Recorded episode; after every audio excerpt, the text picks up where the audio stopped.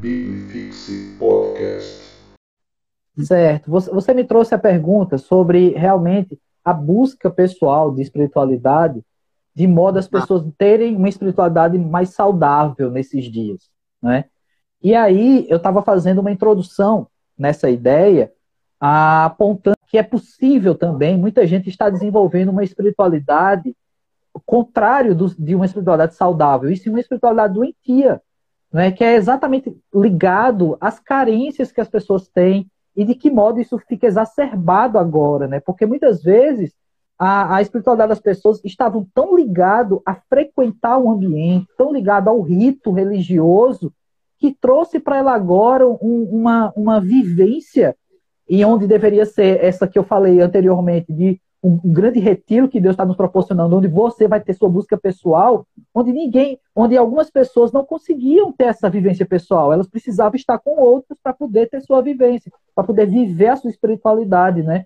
E aí Deus está então nos dando essa chance da gente desenvolver uma intimidade com Ele, da gente ter realmente um, uma relação. É, experiências assim com Deus, elas não são simples.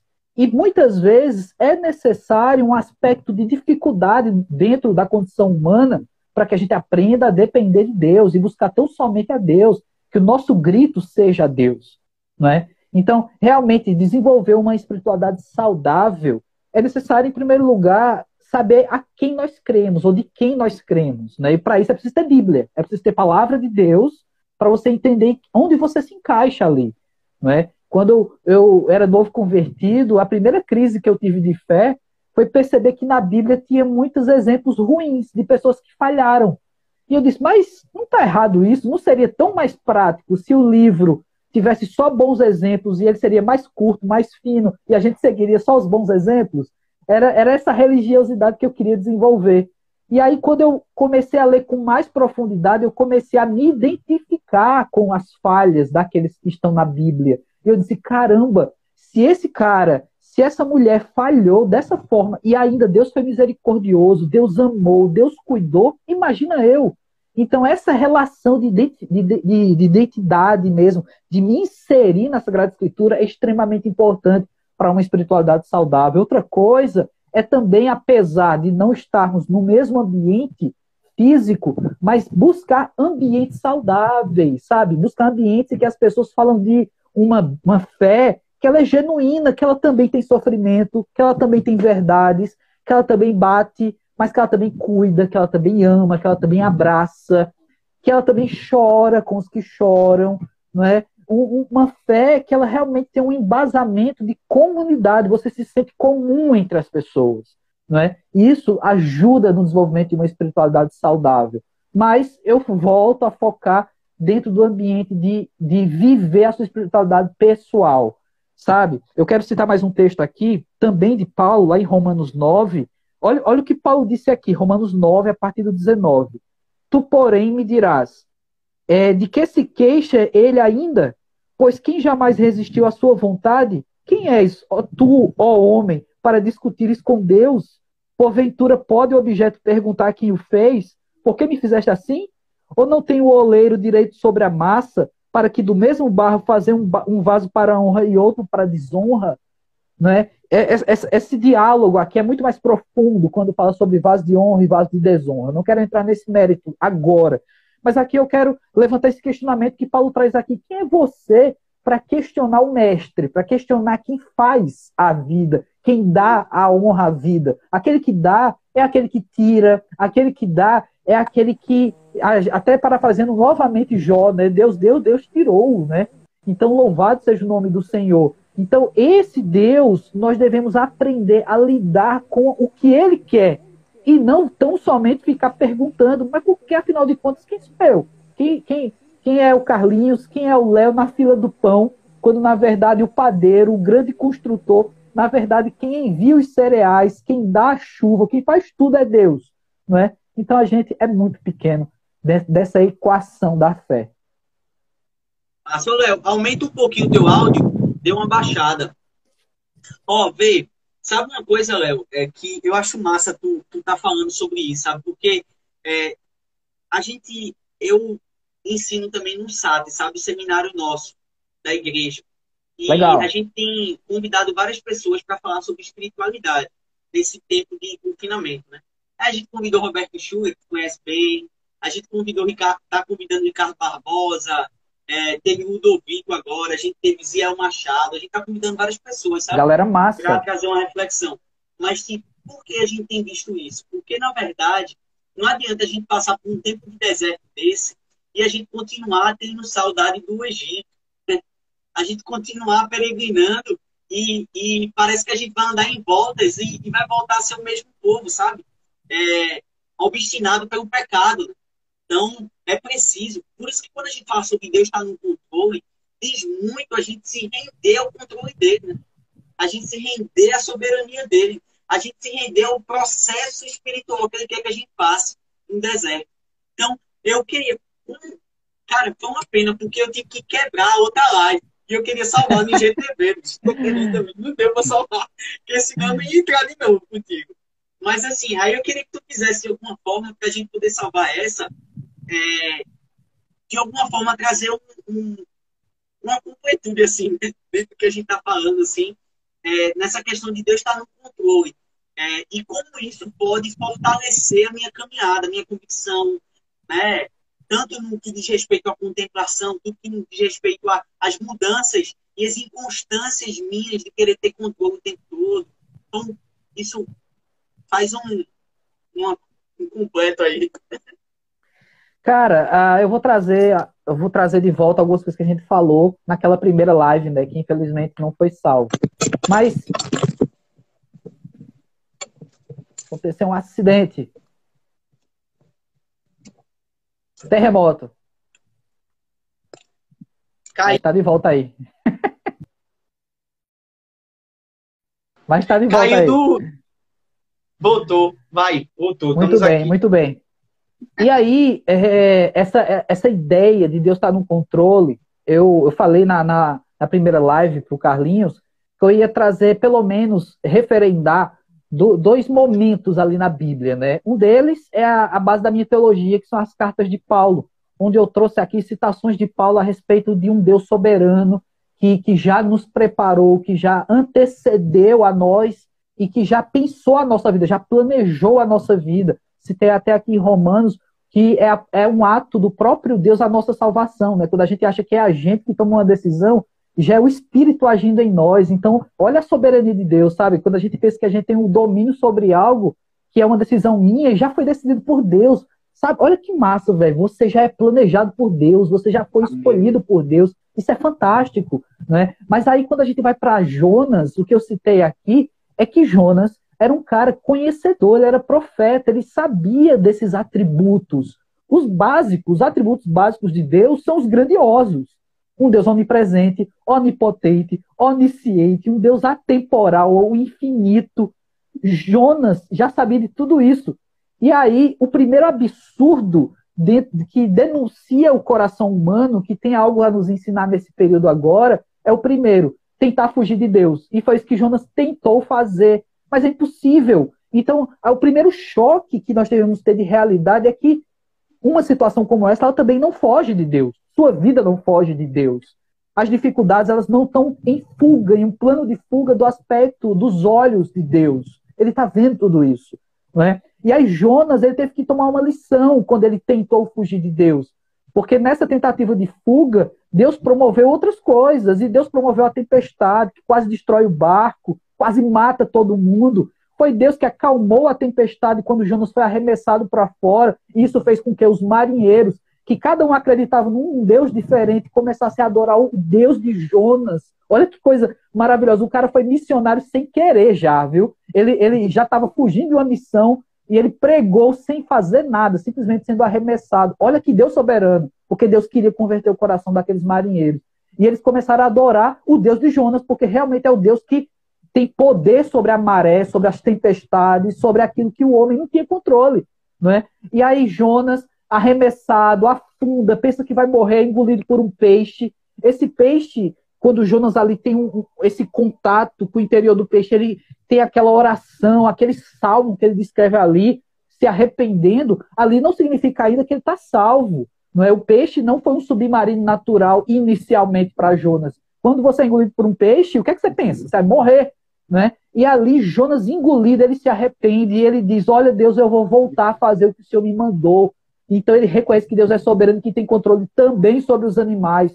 E aí Deus envia Jonas para a terra firme, né? Deus dá para Jonas essa segurança. Ele então vai para Nínive. E quando ele chega em Nínive, cara, Jonas, uma cidade que fala no texto que era de três dias de caminhada para você completar essa maratona na cidade, Jonas só caminha um dia.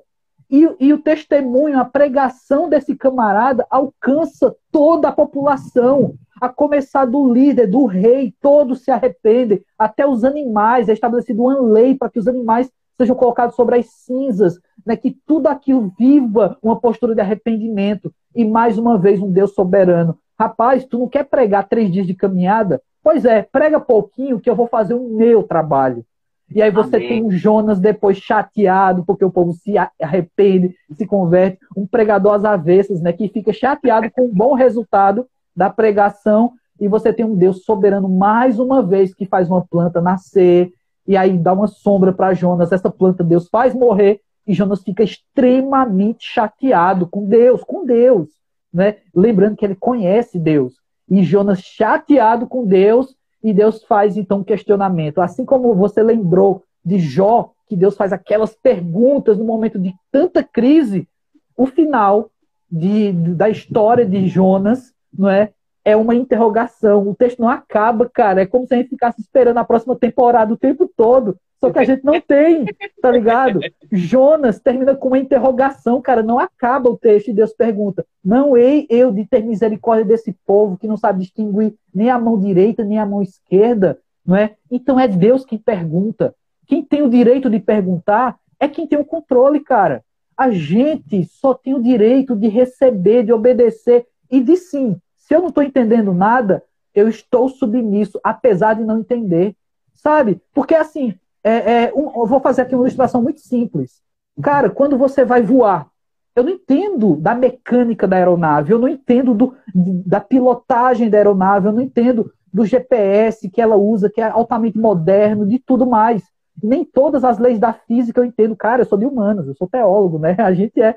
Então, é... mas eu confio, cara. Eu confio, eu paguei minha passagem, eu confio que eu entrar naquela aeronave, eu vou descer no outro aeroporto.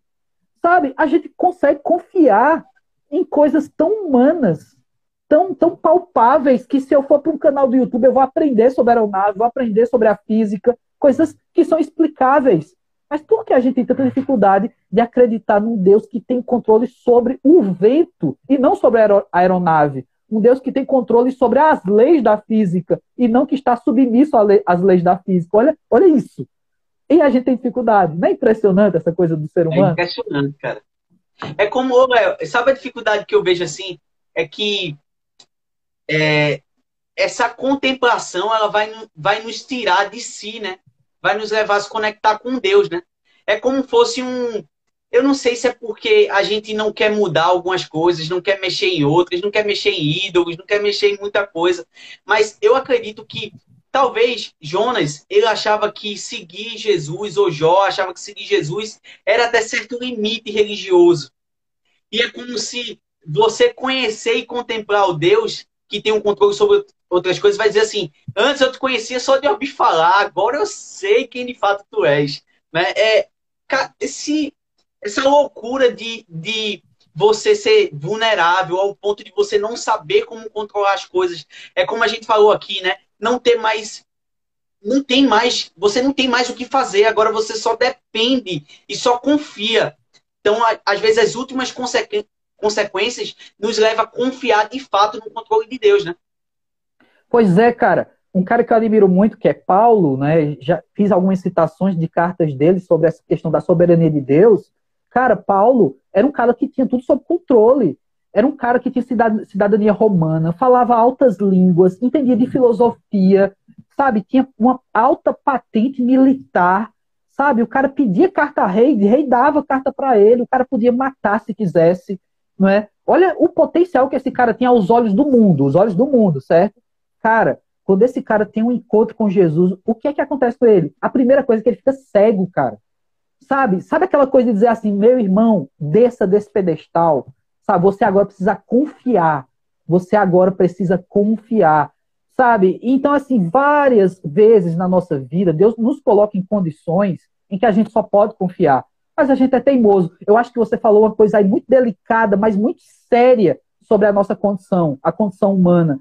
Que às vezes a gente não quer sair do ponto do comodismo, sabe? Eu não quero tirar o meu ídolo, eu não quero tirar o meu costume, é, é, sabe? Eu conseguia conviver com a minha religião e com os meus pecados na mesma balança, e agora, meu irmão, não dá, velho.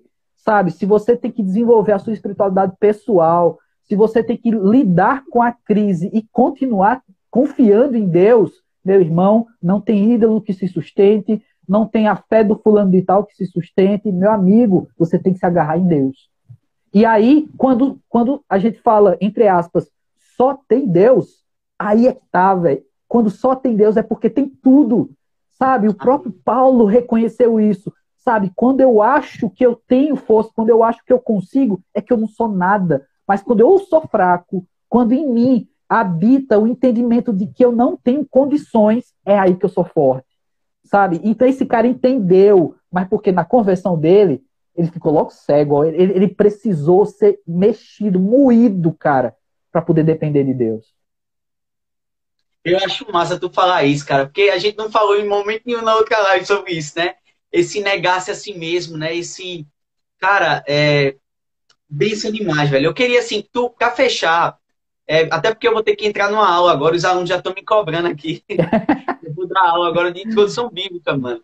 Olha aí, aí eu vou dar aula agora no SAT. Mas, assim, eu queria que tu, pra tu fechar, assim, é, qual palavra tu daria? Porque é, eu acho que são essas riquezas espirituais, sabe? De você se ver diante.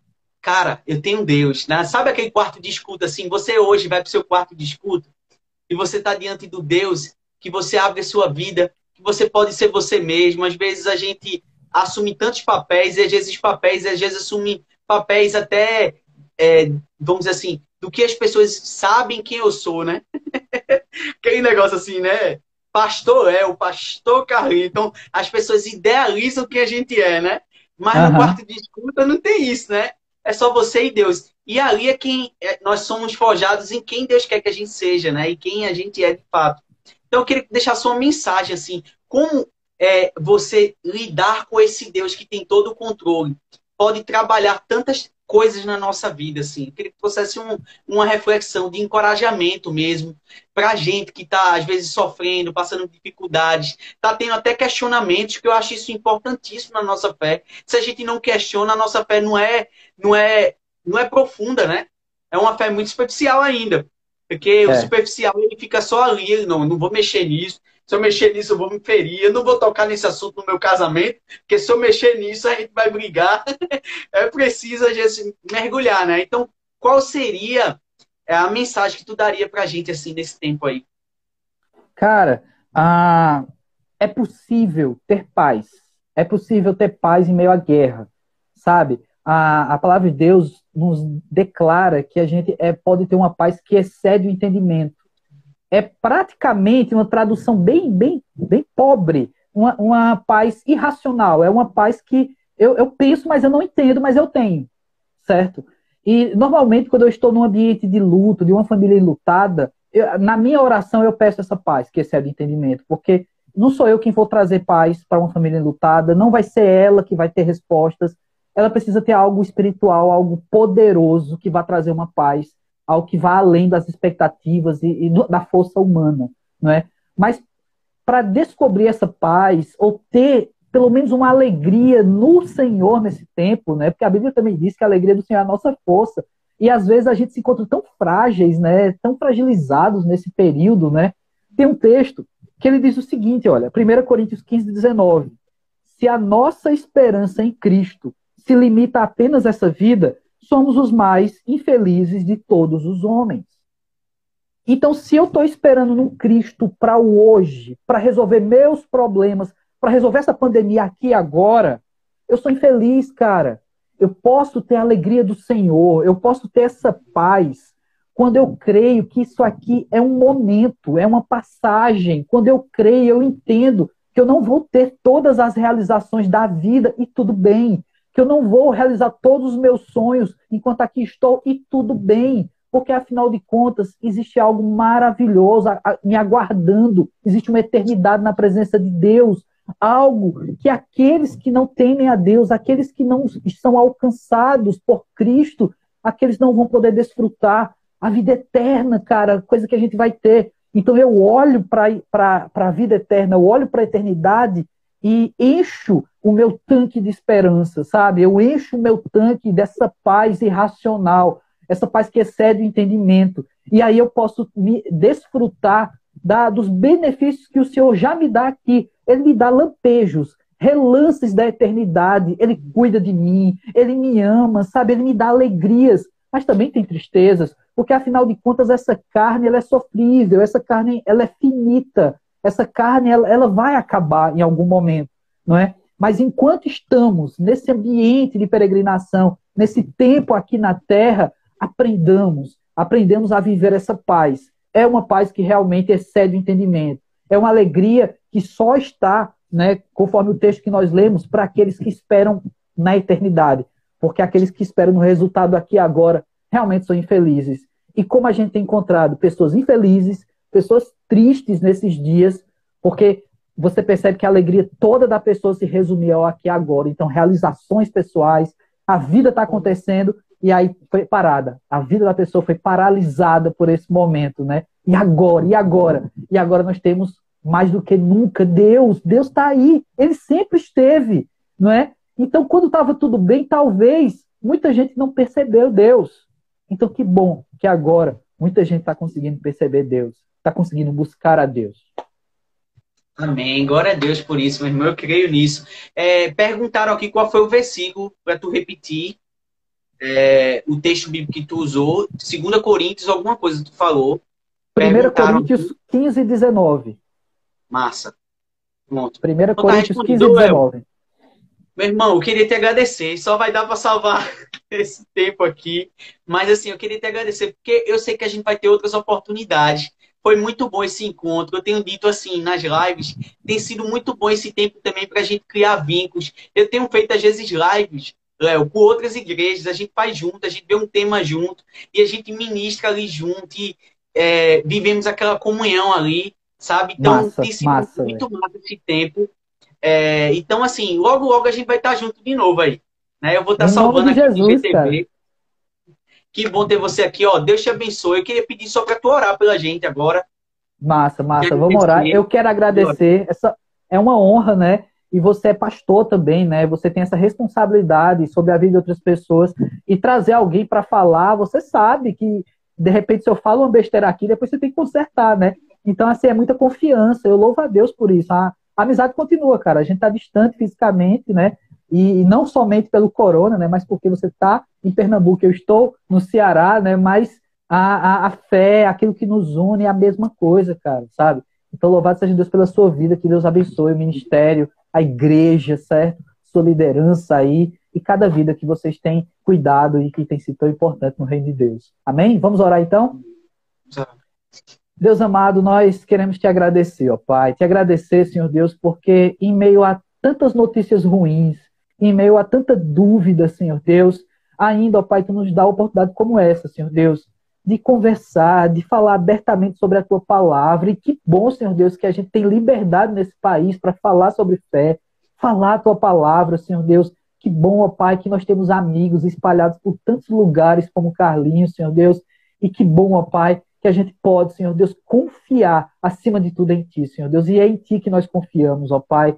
Abençoa cada vida que está ouvindo, acompanhando, Senhor Deus, que vai ouvir depois, ó Pai essa live salva, Senhor Deus, em nome de Jesus, ó Pai, cuida, cuida de cada lar cristão, cada casa, cada coração, Senhor Deus, aqueles aflitos, ó Pai, que ainda não têm essa certeza que nós temos que Tu és soberano, que a nossa vida está em Tuas mãos, Senhor Deus, que seja um grande despertar nesse tempo, ó Pai. Move, Senhor Deus, corações, movimenta a fé das pessoas, ó Pai, e que aqueles, Senhor Deus, que ainda não tinham uma fé genuína, embasada na Tua palavra, Senhor Deus, que agora, nesse grande retiro que estamos vivendo, tu possa de desenvolver isso em cada coração. Obrigado pela vida do Carlinhos, Senhor Deus, esse pastor, ó Pai, que tem atuado, Senhor Deus, abençoa sua casa, sua liderança, Senhor Deus, cada ovelha, cada pessoa na igreja, Senhor Deus, vai naqueles aflitos, ó Pai, vai naqueles enlutados já, Senhor Deus, aqueles que estão sofrendo, ó Pai, cuida também da nossa igreja aqui, cada um desses, Senhor Deus, que tem sofrido, ó Pai, é assim que eu te oro. E muito obrigado pela tecnologia que nos proporciona também isso, ó Pai. É assim que eu te louvo, em nome de Jesus. Amém. Amém. É, obrigado, Valeu, meu irmão. cara. Obrigado mesmo. Essa nossa live é histórica. Caiu o celular, caiu a internet, caiu tudo. Ah, um beijo tem- aqui pra tu. Um abraço grande e até a próxima, mano. Tamo Valeu, junto. cara. Tamo Um junto. abraço. Valeu. Tchau, tchau. Valeu, galera. Biblifixe Podcast.